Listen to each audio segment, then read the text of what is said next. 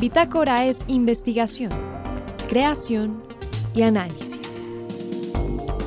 Aquí comienza Bitácora por Javeriana Estéreo. Muy buenas noches y bienvenidos a este miércoles de Bitácora. En esta emisión presentamos las cámaras anecoicas se usan para aislar señales inalámbricas, pero ¿cómo funcionan? Un ingeniero electrónico nos cuenta. Y más adelante, cinco medidas a corto plazo para que Bogotá reduzca tiempo en el tráfico vehicular.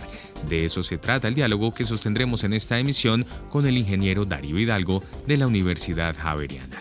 Y finalmente este miércoles inició la segunda edición de la Feria Nacional de Editoriales Independientes La Vuelta, un espacio de circulación, reflexión y diálogo acerca de la edición colombiana. Su director nos acompaña y nos cuenta algunos detalles. María Fernanda Gutiérrez, José Vicente Arismendi, Laura del Soldaza, Juliana Sánchez y quien les habla Juan Sebastián Ortiz, estaremos con ustedes durante esta hora de Bitácora. Bienvenidos.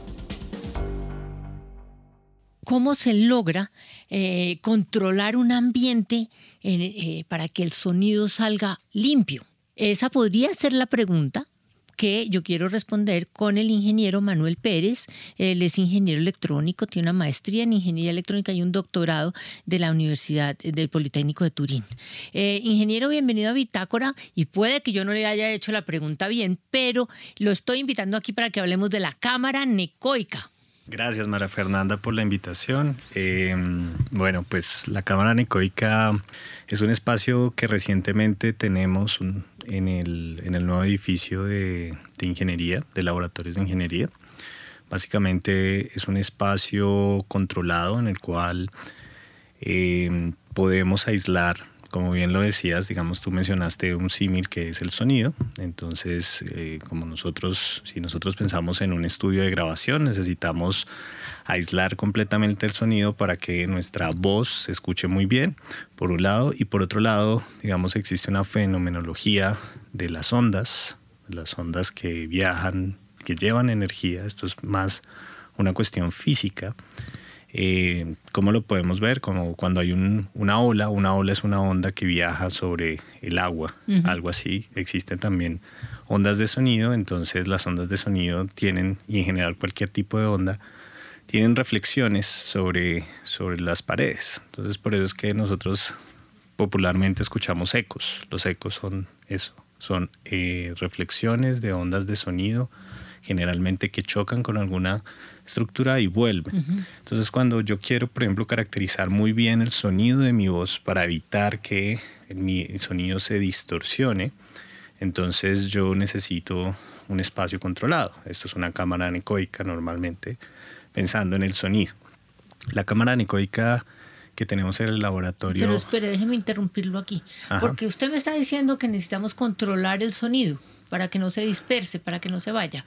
Eh, usted y yo estamos hablando en, una, sala que es cerrada, que tiene vidrios por todos lados y hablamos a través de un micrófono que hace que usted me oiga a mí divinamente, yo lo oigo a usted divinamente y seguramente el sonido que está la gente oyendo también es muy puro, muy claro. Claro. Estamos en una cámara necoica.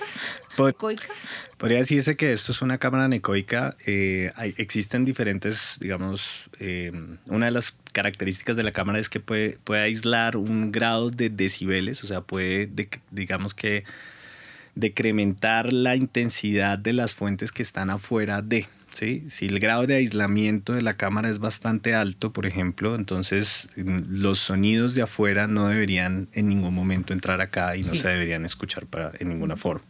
¿ok? Entonces, eh, Digamos que sí, esto puede ser una especie de cámara necoica, seguramente no tiene un grave aislamiento tan alto, pero eh, la, la, función básica que busca es precisamente aislar afuera y evitar, por ejemplo, que existan reflexiones. ¿De qué materiales está hecha una cámara? Es decir, este, estudio tiene vidrio y me dice usted, esto no, no aísla tanto, pero sí aísla un poquito. Eh, ¿Cómo haría yo para que esto quedara completamente hermético del sonido? Por ejemplo, el, sonido generalmente, pues las ondas de sonido viajan a través del aire, ¿sí? es, el medio, es el medio material por el cual viajan las ondas, o sea, propagan energía es por vibración de, en este caso de átomos, entonces generalmente la forma más sencilla de aislarlo es, es generar una zona en la cual deja de existir aire. Por ejemplo, las, las ventanas que son acústicas normalmente, uno ve, si uno, uno revisa las ventanas, tienen tienen una franja en la mitad, que generalmente esa franja en la mitad, entre, como entre dos vidrios, es una franja que, le, que básicamente hace una, un espacio de vacío. ¿Sí? El espacio vacío evita que las ondas de sonido cuando lleguen van a pasar por el, por el vidrio, porque el vidrio naturalmente también digamos que puede permear eh, aire, pero cuando llegan ahí ya el vacío ya no, ya no, pues ya no hay, ya no hay nada, ya no hay nada. Entonces ya no hay vibración, entonces la vibración se elimina, básicamente la energía que se propaga. Entonces eso sería la mejor manera de aislar el sonido. Ponerle dos vidrios, dejándole una ranurita y esa ranurita se llena. Y después para pegar los vidrios yo le pongo una silicona. ¿Esa silicona es, ayuda o desayuda? No, la silicona generalmente eh, pues puede funcionar en algunos casos, pero lo más efectivo en ese caso sería simplemente buscar espacios en los cuales el aire se genera un vacío. El vacío es principalmente el elemento de aislamiento. Y eso, eso sucede en los casos de cámaras de sonido. ¿sí?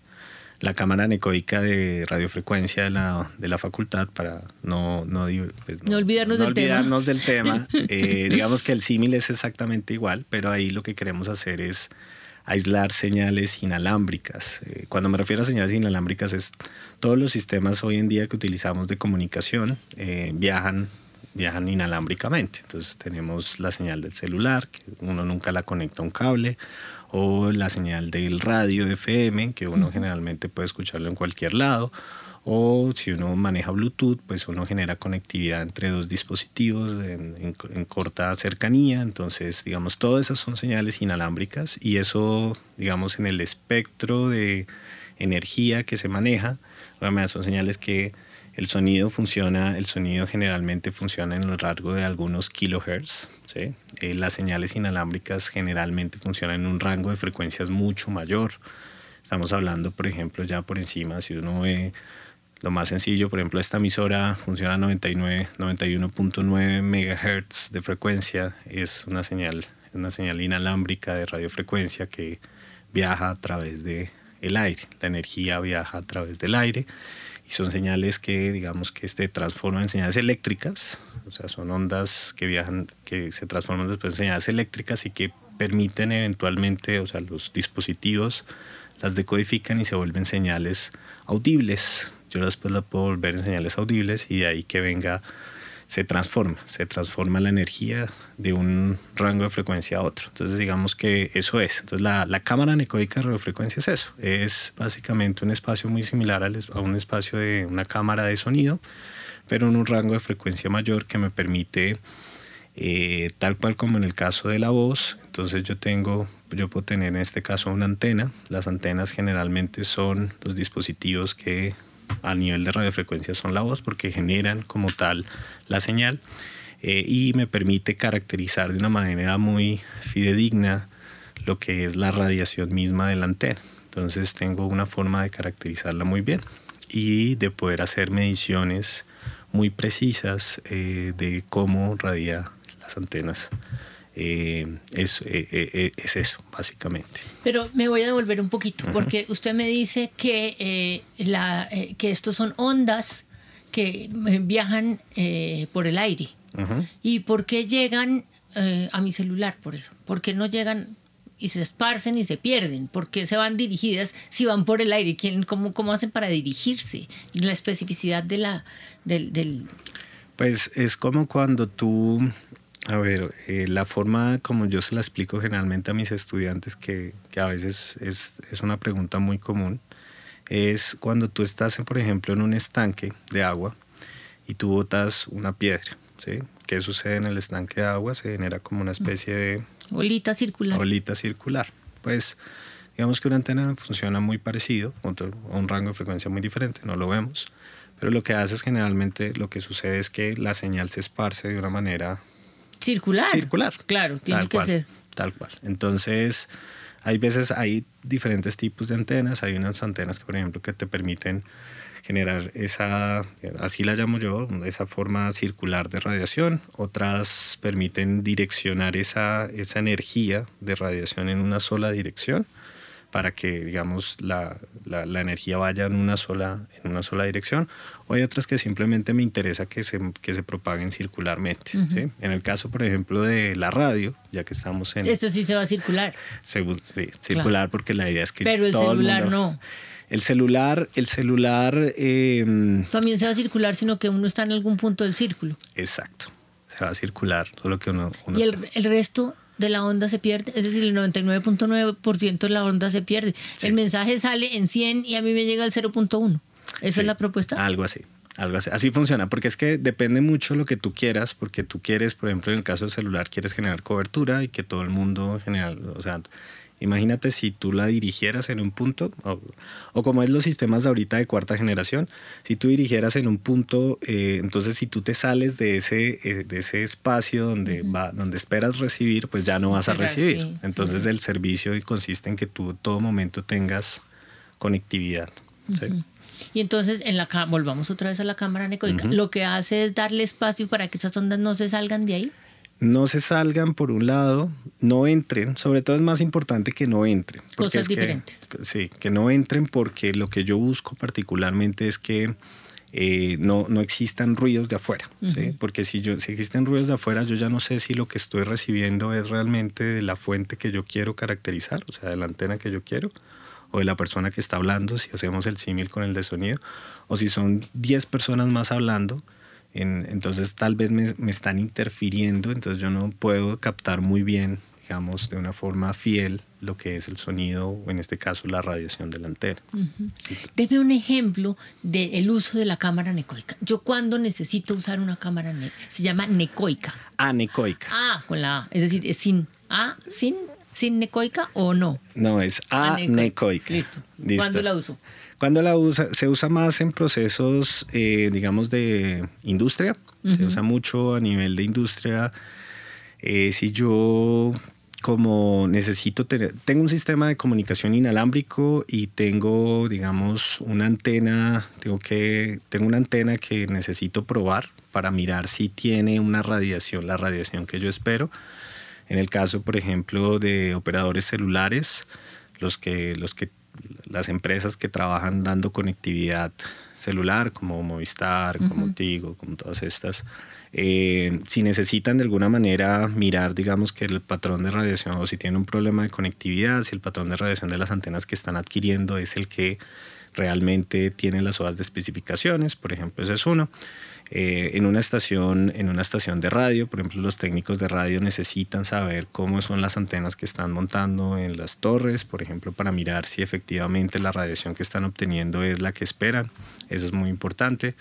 Y en general cualquier industria hoy en día eh, que necesite, necesite algún tipo de comunicación inalámbrica, la antena es un elemento fundamental porque todo, todos los sistemas de comunicación inalámbrica tienen una antena. Nuestros celulares tienen una antena, las estaciones base donde que se comunican nuestros celulares tienen una antena. Si yo necesito hacer, por ejemplo, un directo en, en, en televisión, necesito tener una antena. Entonces, al final, digamos que las antenas son parte esencial de nuestra vida. En la industria también se utilizan mucho.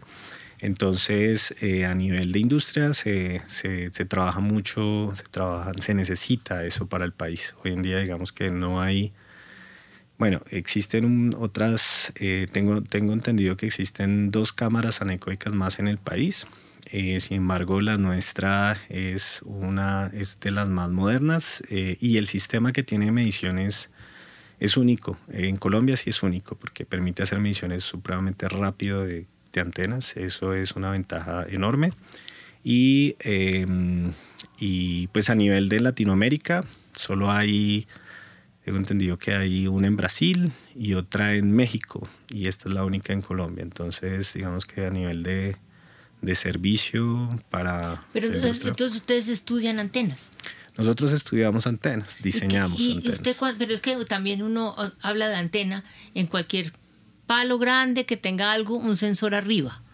Sí, básicamente. Eso, es, una antena. eso es una antena. Una antena es un transductor eh, entre de señales electromagnéticas, señales, en este caso de radio.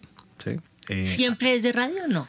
Sí, generalmente son. Por radio se le hace referencia, radiofrecuencia se le hace referencia a un rango de frecuencias. Que sale radio, televisión todo. O sea, televisión, radio, celular, internet, wifi. Pero las antenas, por ejemplo, agarran los rayos. No, esos son para rayos. Ah, esa no es, pero también le dicen antena. Eh, O sí, le- pero pues, es decir, tiene la misma cara. Tiene, tiene la misma forma, pero no tiene, Pero- pero, son totalmente De, diferentes. te agarra otra cosa. Agarra- sí, la- las antenas, generalmente las antenas no están diseñadas para parar rayos. De hecho, la antena cuando recibe un rayo se, Se daña, quema, se sí, quema se quema. totalmente. Ujú, Por eso es bueno que colocar siempre un pararrayos. Pararrayos sí tiene esa funcionalidad. al lado de la antena. Eh, entonces, en, en la cámara anecoica, ustedes reciben para estudiar la antena o lo que está en el la piquito de la antena. El Básicamente, el- el- hacemos, hacemos ese tipo de estudios como tal, lo hacemos a nivel de industria, también a nivel de investigación. Eh, desarrollamos, digamos, y de servicio también. De servicio U- eh, un ejemplo de un servicio que haya dado recientemente. Recientemente, por ejemplo, eh, tuvimos eh, una, eh, una, digamos, una, una petición de, de un proyecto de investigación también de que están analizando, eh, están haciendo avances de estudios de hipertermia, porque las antenas también se utilizan mucho en el área de bio, ¿Temperatura? Hipertermia es, hipertermia es una forma, es una técnica que, está, que se está desarrollando eh, de tratamiento de cáncer, donde se necesita, se genera una radiación muy puntual en el cuerpo para elevar ligeramente la temperatura en unas células, muy puntualizado, para poder matar las, las, las células del cáncer, básicamente. Eso es, es hipertermia. Entonces, eh, recibimos de un proyecto de investigación que está trabajando la, la Universidad del Bosque, en este caso, con la Universidad Nacional, eh, donde ellos que necesitaban un espacio controlado, la cámara anecoica, para poder hacer, eh, pues montar su setup experimental, la- todo, lo, todo, todo, todo el el, experimento, el sistema del experimento adentro y poder hacer la caracterización de sus antenas radiando un, en este caso ellos tenían un tejido vivo, eh, donde ellos ponían células y ellos lo que hacían es mirar efectivamente que eh, las células con la radiación a cierta temperatura se elevaban cierta temperatura, pues se elevaban la temperatura Y se morían las se morían. Óigame, pero usted me abre un campo de acción que es gigante, porque aquí se pueden poner, ajá, es decir, la- el uso de la cámara anecoica sobre eh, en dispositivos médicos y en, en- en, eh, impacto en salud. Eso. Pero antes estábamos hablando de otra cosa que era el celular. Sí, y, sí, y sí. si no, también me puede- lo puede cambiar al te- a, sí, a todo lo que me decía que de- casi que hasta la televisión, todo los- lo que saca sonidos. todo lo que sea inalámbrico, todo lo que, Inalámbrico. todo lo que, por ejemplo, las resonancias magnéticas en el área de bioingeniería. La resonancia magnética es otro elemento. Cuando uno le hace una resonancia magnética, está involucrada una antena. Entonces, muchas veces necesito caracterizar la forma de radiación de esa antena para poder ver si efectivamente, pues eso se traduce en muchas cosas funcionales de la resonancia magnética, por ejemplo, que la imagen sea homogenizada o sea, y que de salga con muy alta calidad.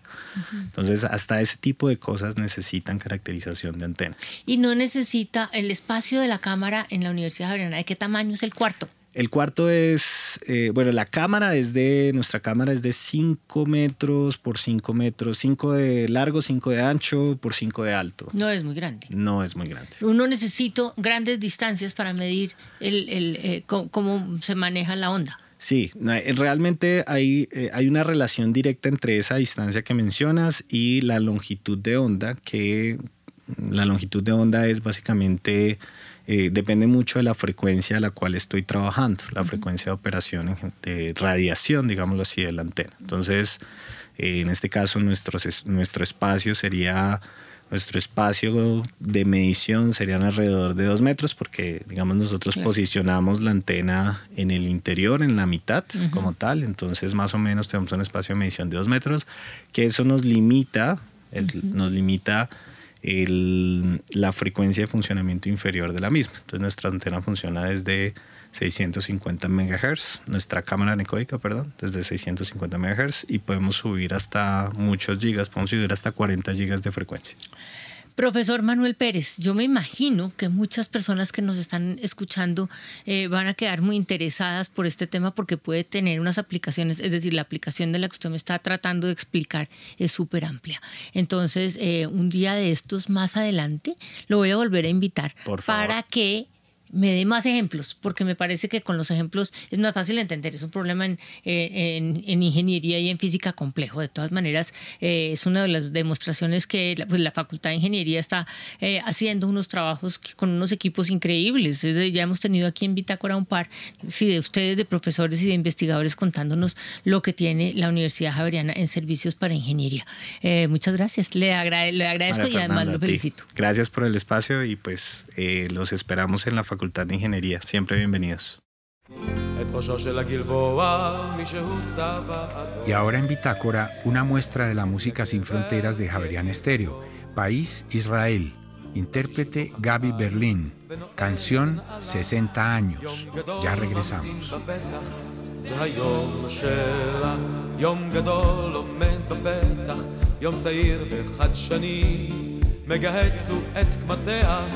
מוחק שנים. היא אמיתית היא, ולא סמל, ולא דגל, ולא אות. העבר מאחוריה, היא צופה אל הבאות. כי אמיתית היא, ולא סמל, ולא דגל, ולא אות. העבר מאחוריה, היא צופה אל הבאות. העבר מאחוריה, היא צופה אל הבאות. היא גם סבתא וגם אמא, גם נכדה וגם נינה. בקיצור היא מתחדשת כמו עונות שנה. אשת קיץ, אשת חורף, אשת חק ואשת ריב, אך בלב עמוק מתחת, שם תמיד אביב, שם ידה המיובלת וקשה כגזע עץ, עדינה ומלטפת ברכות אין קץ.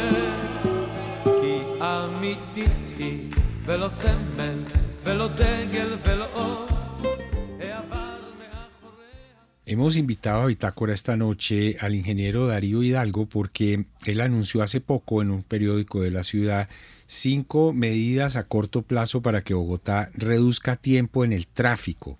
En ese, en ese texto hay una cosa que uno podría leer medio vacío medio lleno el vaso.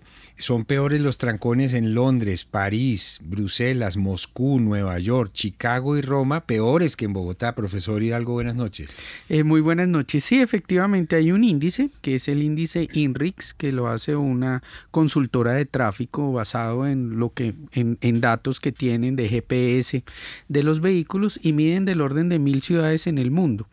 Y en esas mil ciudades, pues Colombia aparece en la primera página y eso es grave porque pues somos nosotros los que vivimos aquí y tenemos los problemas de movilidad, y, pero es básicamente la movilidad de los carros, lo que miden. Entonces cuando uno mide la movilidad de los carros y va a ver a Londres o a París o a Chicago o, Roma, la movilidad de los carros en esas ciudades también es desastrosa. Y allá ah. tienen metro y tienen otros sistemas, en fin. Exacto, la mayoría de personas se mueven de manera distinta, se mueven en metro el de Londres es el primer metro del mundo, el que más tiempo tiene de operación y es una red muy extensa, pues ya hay redes más extensas en China, en Shanghai y en Beijing eh, que no están medidas y que si estuvieran medidas en el índice INRIX, a pesar de sus extensas redes de metro Shanghái y Beijing, tal vez tendrían peor tráfico que el tráfico bogotano. Pero ese es un consuelo de tontos, que hayan otros peores que uno. Uno tiene que trabajar es por mejorar esa movilidad y pues la, la solución estructural está en esa red de metro, que por fin está en construcción, en más, en más y mejor transporte público en diferentes corredores de la ciudad y más y mejor oportunidad para caminar e ir en bicicleta y esa es la solución estructural. Pero en el corto plazo, pues mientras construimos esa red de metro, mientras mejoramos más corredores eh, para las personas que van en bus, pues nos toca aguantarnos un poco el trancón, pero hay algunas medidas de mitigación que lo pueden reducir un poco. Ahora, voy a ser de antipático. Yo digo, pero si allá tienen metro y tienen trancón, aquí cuando tengamos metro no vamos a tener trancón o también. Eh, la verdad, eh, la expectativa es que sí vamos a tener trancón, pero la mayoría de la gente va a estar mejor porque va a tener nuevas opciones de movilidad que hoy no están disponibles con una confiabilidad y una velocidad que hoy no tiene en muchos corredores de transporte público. La gente que va en Transmilenio, a pesar de que hay quejas contra el sistema, se mueve relativamente rápido en instancias largas porque pues está la prioridad para los buses. Lo que hace el metro es darle una prioridad extraordinaria, no tiene intersecciones en ninguna parte. Entonces el metro con su gran capacidad y la velocidad con la que va a tener, pues va a mejorar muchísimo para esas personas que van a ir en el metro. En la primera línea del orden de 500 mil personas al día, en la segunda línea del orden de 400 mil personas al día y la ciudad planea otras tres líneas en los próximos años que pues lo que están esperando es lo más difícil de todo, conseguir la financiación, porque esa ha sido la demora principal por la cual no hemos tenido el metro hasta ahora, que apenas ahora está en construcción, es que no habíamos sido capaces de destinar los recursos tanto locales como nacionales, de tener ese acuerdo para que el metro siguiera adelante. Es que es muchísimo dinero, pero bueno, ya se consiguió por lo menos. Para la primera línea estamos pendientes de la decisión del gobierno nacional para la segunda línea, para el Regiotram del Norte. Afortunadamente ya está en construcción la avenida 68 como troncal, la avenida Cali como troncal. Esperamos el próximo año aquí enfrente a nuestra Universidad Javeriana empezar también la construcción de, del corredor verde de la carrera séptima para que los buses y la mayoría de la gente que va en bus y va en bicicleta en el corredor de la carrera séptima no tenga dificultades. Va a ser un poco más difícil para quienes quieren seguir usando el carro, pero va a ser mejor para la mayoría de personas que transitan sobre el corredor de la carrera séptima. Hablemos de los carros particulares. Usted cree y propone y escribió sobre cinco medidas a corto plazo. Están incluso algunas de ellas en manos del distrito, pero otras en manos de quienes manejan carro. Tal cual. Hay tres cosas que puede hacer el distrito para mejorar muchísimo la circulación. La primera es, es controlar el parqueo en vía en las vías arteriales eh, que, que, genera cuellos de botella. Ese tema de esperar cinco minuticos o diez minutos en una vía arterial, pues es reducirle la capacidad a, ese corredor y genera un cuello de botella que se sigue sintiendo durante un tiempo largo. Entonces ese control de parqueo en las vías principales principales es esencial. El segundo, la segunda medida de muy, muy alto impacto es desbloquear las intersecciones. En muchos casos estamos en semáforo en verde y el conductor decide seguir, pero la intersección está bloqueada y luego ya cambia el semáforo, entonces lo que se arma es un nudo en, en, el semáforo que genera trancón en todas direcciones. Entonces ese control del bloqueo de intersecciones es, es esencial. Y o sea, que el semáforo esté en verde no es obligatorio que usted No es pase. tal cual.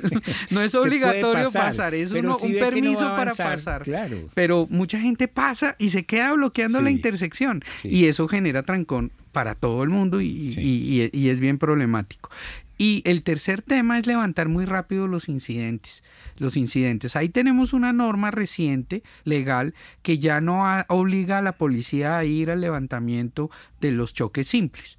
Los, las personas tenemos que, si nos chocamos, si es un choque simple, solo de latas, tenemos la obligación de tomar fotos ahí rápido para mandarle a los seguros o después al proceso administrativo y, quitar el carro del trancón, porque esa cantidad de choques simples generan cuellos de botella, pero cuando hay heridos o cuando hay muertos que no deberían existir, pero pues desafortunadamente tenemos más de 500 fallecimientos en el tráfico bogotano cada año, retirar rápidamente esos, eso que forma el trancón. Entonces esas son acciones que puede tomar la administración, que debe seguir gestionando, que son muy fuertes, pero hay acciones que podemos tomar los individuos. O sea, para estar seguro, cuando haya lesiones o muertos, sí hay que esperar a la policía. Sí, ahí hay, un, que hay que levantar cosa. el claro. informe policial. Pero cuando son latas, no. Tome fotos y. y Mande ya. al seguro. Exacto. Y... Si la otra persona le da el teléfono para quedar en contacto, si no, no importa, porque usted le dice a su, el, las compañías de seguro parten de la base de que usted no iba a dañar su carro porque sí. Tal cual. Y no es obligatorio tener informe policial de accidentes de tránsito en los choques de latas.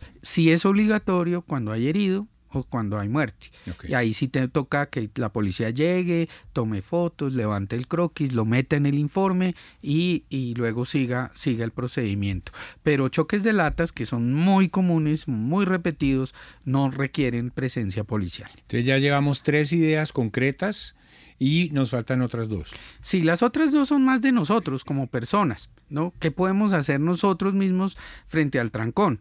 Y, y, pues uno es mirar si realmente vale la pena llevar el carro.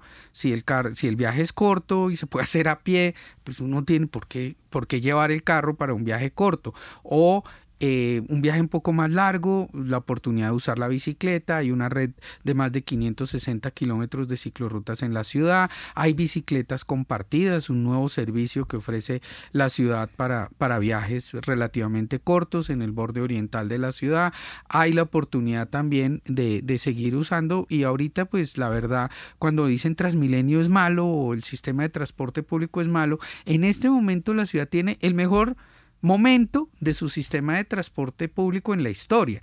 Tenemos buses nuevos en las troncales, estaciones más amplias y tenemos menos pasajeros. En 2019 el sistema troncal movía 2.4 millones de pasajeros al día. En este momento solo está moviendo 2 millones de pasajeros al día. Por pandemia, mucha gente no viaja o hay personas que se pasaron a moto o a la misma bicicleta y entonces la demanda eh, de Transmilenio en este momento es más baja. Y al ser más baja, pues hay más comodidad, además porque los buses son más grandes, tenemos un 40% más de capacidad. Muchas personas abandonaron hace años Transmilenio y no lo han vuelto a usar y piensan que es muy malo, pero si lo vuelven a usar pueden encontrar que de pronto tienen un servicio mucho mejor. Incluso el taxi es mejor que un carro porque el taxi ya estaba en la calle, su carro no necesariamente. Los, los taxis ya están circulando, los taxis, las plataformas que tienen problemas de autorización legal pero prestan servicio en la ciudad son opción. Eh, no reducen tanto el trancón porque sigue siendo un vehículo de baja ocupación frente al espacio, el espacio que ocupa, pero, pero alternativas hay. Entonces que decidamos como personas si realmente queremos ir en el carro o no ir en el carro. Y usar lo menos posible. Usar lo menos posible, porque pues el trancón no es que uno esté en un trancón, uno es el trancón, uno hace parte del trancón. Entonces es la contribución que podemos hacer a reducir el trancón, es un poco buscar alternativas para viajes. Incluso la alternativa que nos enseñó la pandemia de una manera muy fuerte es no tener que viajar, a hacer la reunión virtual o en, aquí en la universidad pues tenemos un método mixto, tenemos clases presenciales, clases virtuales y hay trabajos que hoy se desempeñan virtualmente para una porción de la población que lo puede hacer. No, no, no significa que todo el mundo lo haga. Todo eso mitiga el trancón. Pero la pregunta que usted me hizo hace un rato, ¿lo soluciona? No. La solución al trancón realmente es apuntarle a alternativas de muy buena calidad y impulsar ese plan que ya está en marcha y que estamos sufriendo un poquito porque la ciudad está en construcción, pero a mí sí me da mucha alegría ver la ciudad en construcción después de muchos años de que no estábamos actuando sobre la movilidad. Pues ingeniero Darío Hidalgo de la Universidad Javeriana, yo veo que su mirada es optimista y, eso me, me, gusta, porque claro, es facilísimo despotricar de todo y la culpa siempre es de los demás, pero estas me parece que son soluciones concretas, muchas de ellas están a la mano y es mejor ser optimista en general que estar uno simplemente pues echando veneno por todos lados, ¿o no? Pues sí, pues la gente de Londres, de París, de Bruselas, de Roma y Chicago, que tienen peor tráfico que nosotros, pues yo me imagino que también se molestan y también eh, se disgustan, pero buscan las alternativas y siguen accediendo y son ciudades, muchas de ellas, de una calidad de vida excepcional. Así es. Muchas gracias por acompañarnos esta noche en Bitácora. Bienvenido siempre. Muchísimas gracias por la invitación. En Javeriana Stereo el trino del día.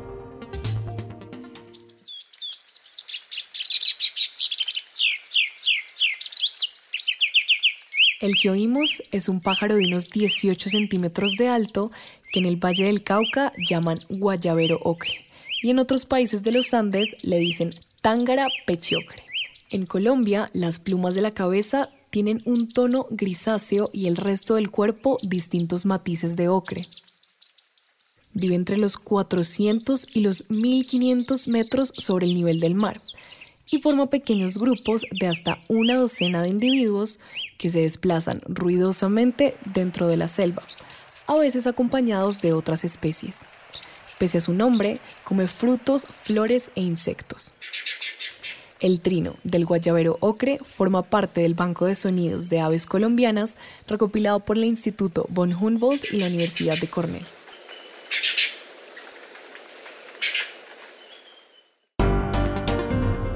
Bitácora es investigación, creación y análisis. Bitácora, de lunes a jueves de 8 a 9 de la noche por Javeriana Stereo.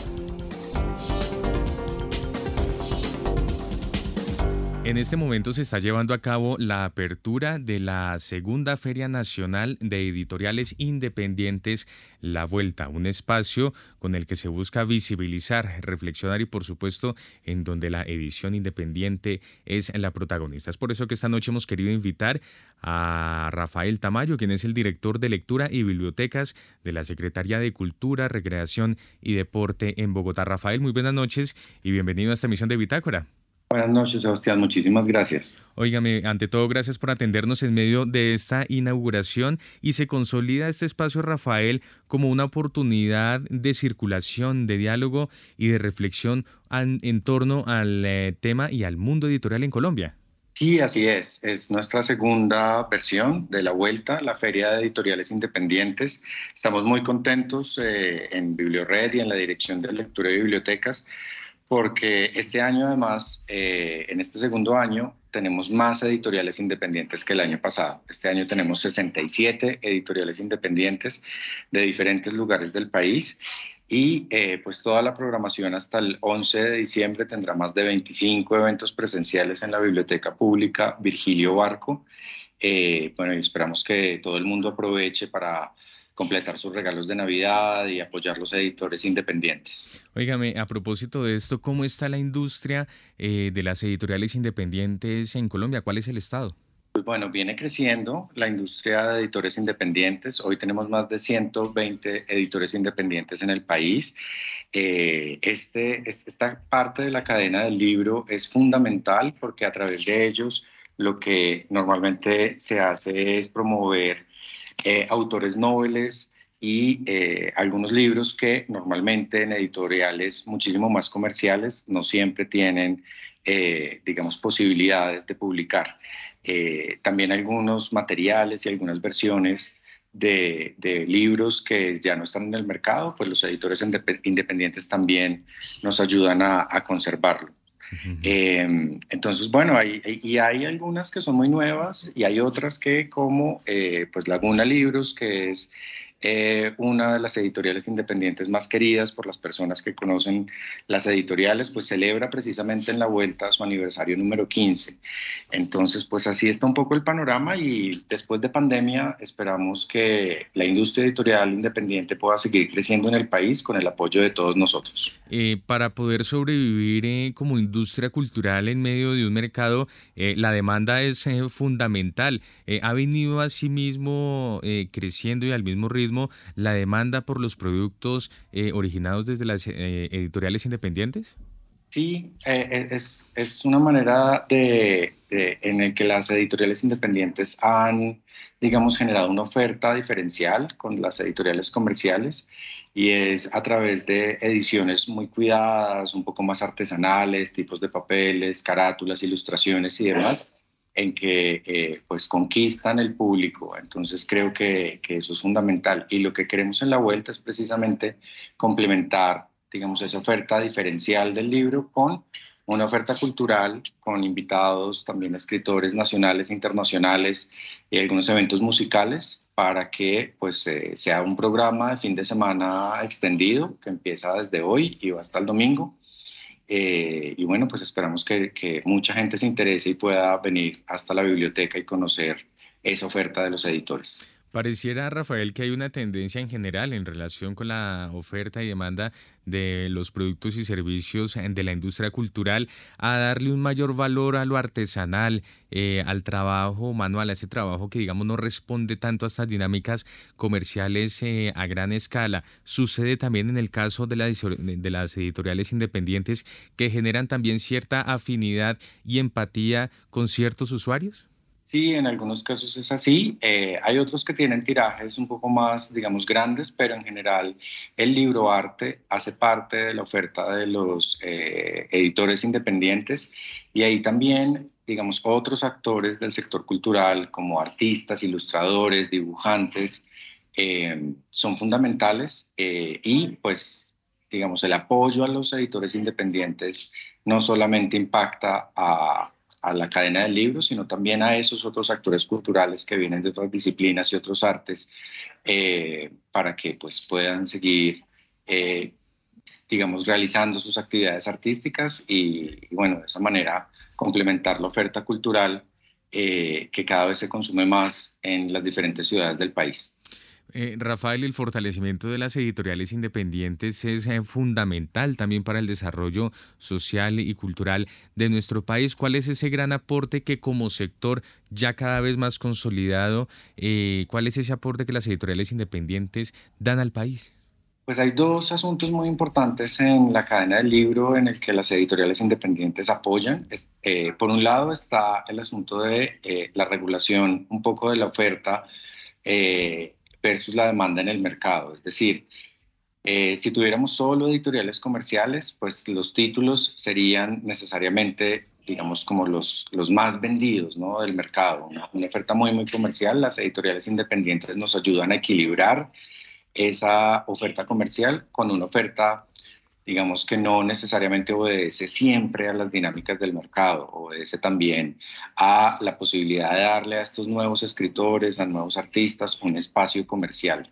Eso por un lado. Y por otro, eh, la posibilidad o lo que brindan las editoriales independientes también a la cadena y al mercado del libro es eh, precisamente innovar en procesos de impresión, en materiales, eh, y de esa manera también distribuir un poco más el ingreso que se genera en el país por compra de libros entre los diferentes actores de la cadena. Esos serían los dos aportes que las editoriales independientes eh, realizan a, la cadena del libro. Muy bien, pues estamos hablando esta noche con Rafael Tamayo, quien es el director de lectura y bibliotecas de la Secretaría de Cultura, Recreación y Deporte en Bogotá, justamente porque en este momento se está llevando a cabo la apertura de la segunda Feria Nacional de Editoriales Independientes, en la vuelta que irá hasta el próximo domingo. Esos aprendizajes, esos eh, elementos que ustedes tuvieron en cuenta en la primera edición y que les sirvió justamente para hacer una segunda versión mucho más sólida y mucho más completa, ¿cuáles se pueden destacar, Rafael? Pues bueno, se destaca por una parte la importancia de que una feria editorial eh, no sea solamente, digamos, la oferta de los libros, sino que esté complementada con una oferta cultural. Es decir, lo que, eh, un gran aprendizaje es que la gente quiere venir a conocer los títulos, a comprar, a ¿sí? como a, ver qué tienen las editoriales independientes, pero al mismo tiempo, eh, pues es toda una, una, actividad cultural en donde si se complementa con eh, música, conversatorios, eh, conferencias, charlas con el autor, firma de libros y demás, definitivamente pues se atrae muchísimo más público. El año pasado tuvimos aproximadamente 7.000 personas que visitaron la feria, la vuelta. Esperamos este año aumentar también ese número. Eh, y bueno, pues en este ya primer día vamos bastante bien y esperamos que así siga todo el fin de semana. Muy bien, en Rafael, hablemos acerca precisamente de las actividades y de la composición eh, de, de, la agenda de esta, de esta segunda feria. ¿Cuántos expositores van a ser parte de este encuentro? Bueno, en total hay 67 editoriales independientes eh, que vienen de Bogotá, Cali, Villavicencio, San Gil, Medellín y pues algunas otras eh, ciudades del país. En total hay 19 regiones representadas en, en la feria. Y aparte de eso, en los invitados eh, nacionales e internacionales, pues tenemos, por ejemplo, a Natalia García Freire, que es una autora ecuatoriana, y también nos acompañará Daniel Rabanal de Argentina. Eh, y entonces, digamos, esto lo que busca es que los, la, la exposición de los visitantes un poco a, a los procesos de escritura y de, nuevas narrativas, también literarias, pues eh, sea completa, ¿sí? no solamente en el libro, sino también en las discusiones y en lo que se pueda escuchar de lo que tienen los autores para, para contarnos de sus procesos de escritura. Ya lo mencionaba usted, vamos a tener no solamente este espacio y encuentros eh, con los editores, sino que también vamos a tener eh, agenda académica y otros espacios culturales, eh, algunos recomendados para poder disfrutar desde esta noche hasta el próximo domingo, Rafael. sí, claro que sí, pues realmente toda la, toda la programación se va a poder encontrar en www.bibliored.gov.co, pero están muy, muy invitados al concierto de cierre también el domingo eh, a las 4, a las 5 de la tarde. Y adicionalmente eh, pues esperamos también que el lanzamiento de varios libros que se celebran normalmente todos los días entre desde las 3 de la tarde, hay, horarios eh, desde mañana hasta el domingo a las 3, 4, 5 y 6 de la tarde en el auditorio de la Biblioteca Pública Virgilio Barco, pues sean del interés de todas las personas. Suena muy interesante este elemento que usted mencionaba, es la participación también de personajes internacionales, de escritores y editores internacionales, porque esto no es otra cosa distinta que un espacio también para compartir experiencias. Tenemos algunos referentes de la región eh, y también nosotros cómo estamos en relación con los otros países en cuanto a este escenario, las editoriales independientes.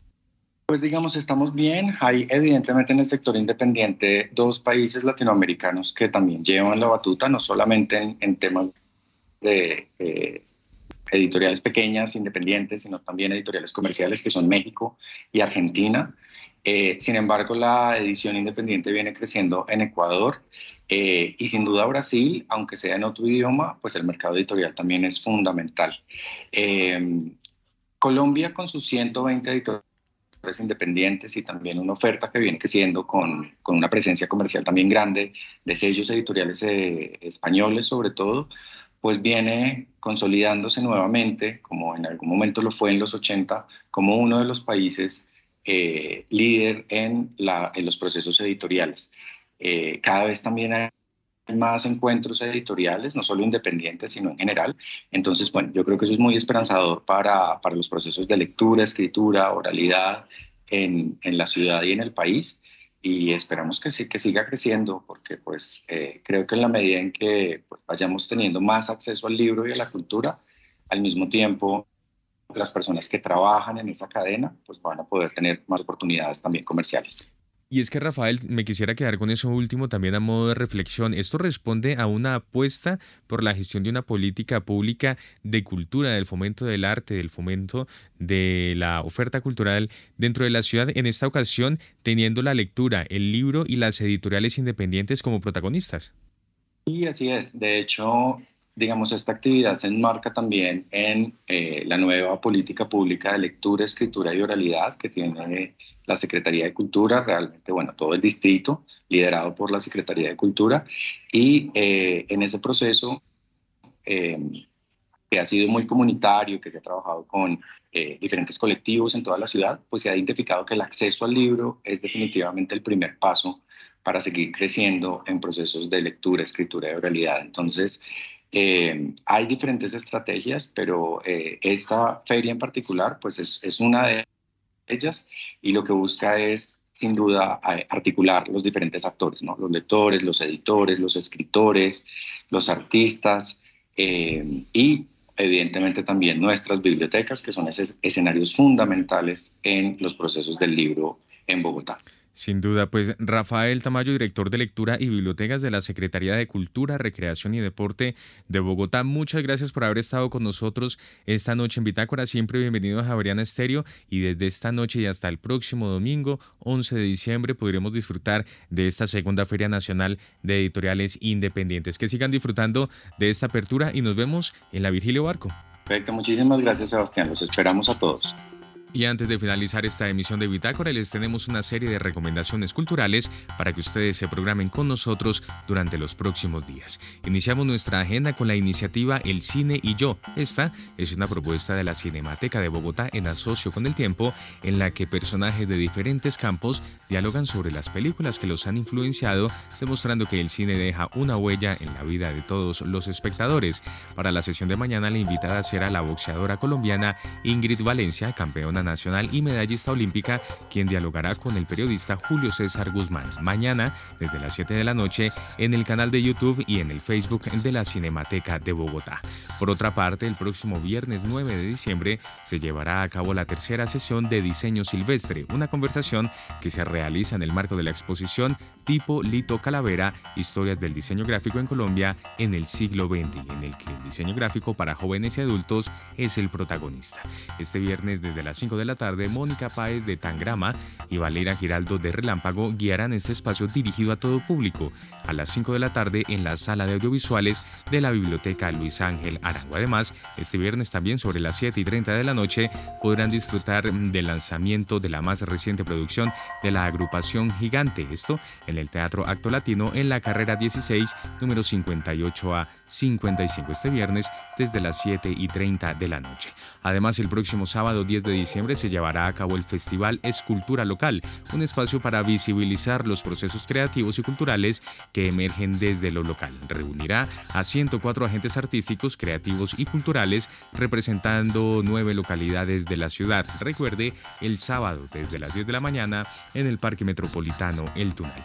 Y finalmente los invitamos a disfrutar de los recorridos guiados del Teatro Colón para visitar todos los espacios de este patrimonio nacional, conocer su historia, arquitectura y algunas anécdotas.